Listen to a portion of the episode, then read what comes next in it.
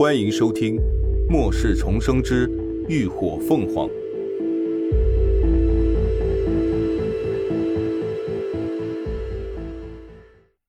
第一百四十集，外出任务。第三天一大早，准备外出任务的众人都已经整装待发。这一次，云舒、高迪和吴一浩都没有去。如今基地内凶流暗涌，不少人都在打他们的主意，把云舒单独留在家里，怕是不安全。而吴一浩比起杀丧尸，显然对研究他们的脑子里的诗经更感兴趣，所以就由他在家里继续搞他的研究，顺便负责云舒的安全。高迪则完全是因为不想让他的异能过早暴露于人前。好在这孩子最近越来越懂事，能够讲通道理了。吃完云舒准备的丰盛早餐，八点一过，秦志远一行六人便出了门。他们直接去到基地侧门旁的停车场，凭车牌领出了那部改装过的悍马。果然不出意外。油箱内原本还剩三分之一的油，已经所剩无几了。这种事情也屡见不鲜，多是被基地内的人抽空了。秦志远直接打开油箱，将事先提来的油灌了进去，众人这才上了车。依旧是秦志远负责开车，林鸾上了副驾驶座，黎静和乐乐坐在中间，剩下的李牧和刘刚。则分别坐在了最后一排。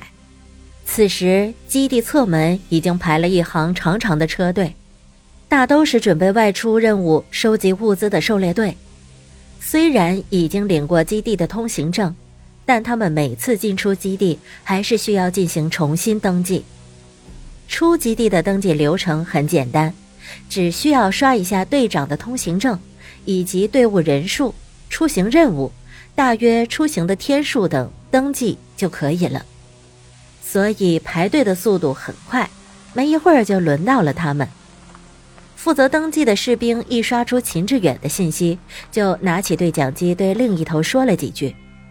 不一会儿，就看到周丽君一身军装，笔挺的从登记站里走了出来。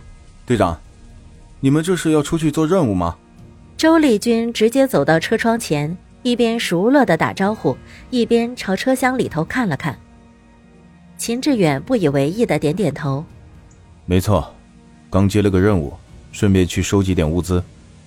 好，那你们路上一定小心。”周丽君也不多说，只是拍了拍车门，朝他们使了个眼色，就离开了。林鸾见此，若有所思的挑了挑眉。前方的拦车杆很快就升了起来。秦志远一踩脚下的油门，直接驶出了基地。才出基地不久，林鸾就从倒车镜里发现有两辆车一直不远不近地坠在他们后头。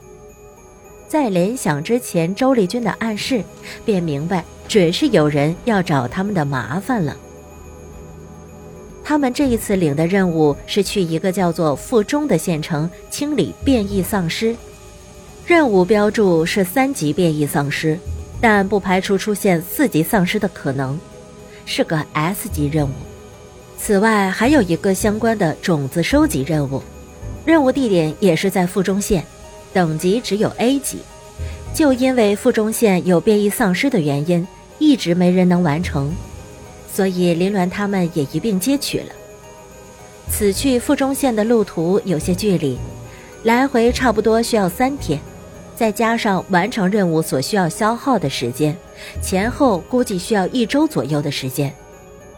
现在才出基地，就已经有麻烦跟上来了。看来这次外出恐怕会有不少刺激在等着他们。看了看车后镜当中又跟上来的车辆，林鸾眼中有冷意一掠而过。车轮在还算平坦的道路上急速飞转着。如今的天气越来越热，才早上九点钟的太阳就已经叫人热烈的睁不开眼睛了。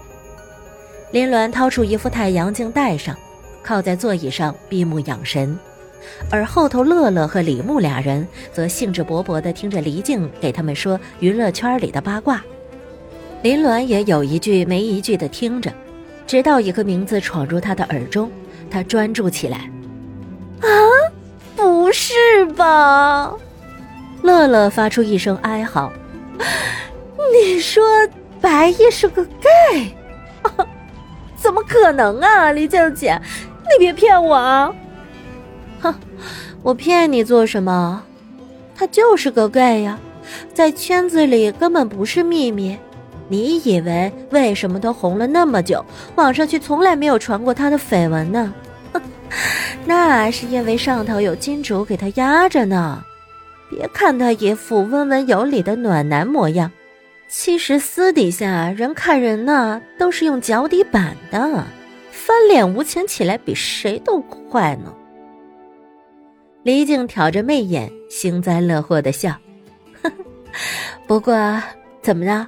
你这丫头该不会是他的脑残粉吧？乐乐眼泪都快出来了。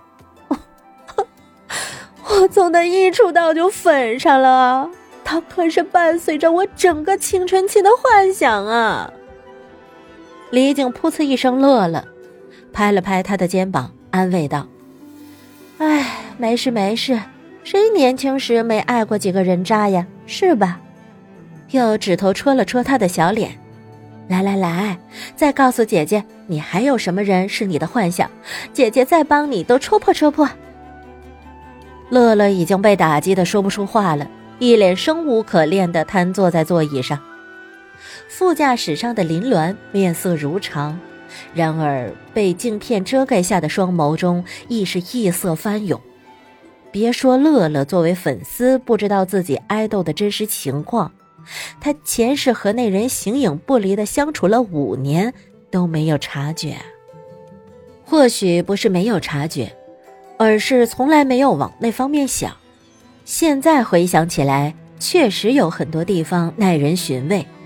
比如说，他对团队里的几个女生都非常好，甚至可以说是关系暧昧，但却从来没有对谁明确表白过，甚至连亲密的举动都没有。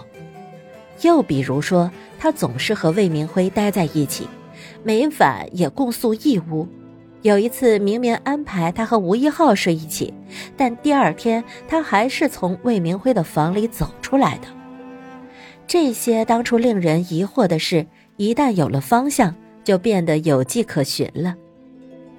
林鸾忍住扯了嘴角，原来如此。至于翻脸无情，那可是他亲身体验过的，自然再相信不过了。也是。谁年轻时还没遇到过几个人渣呢？好在重活了一世，有些事他再也不会让他有发生的机会。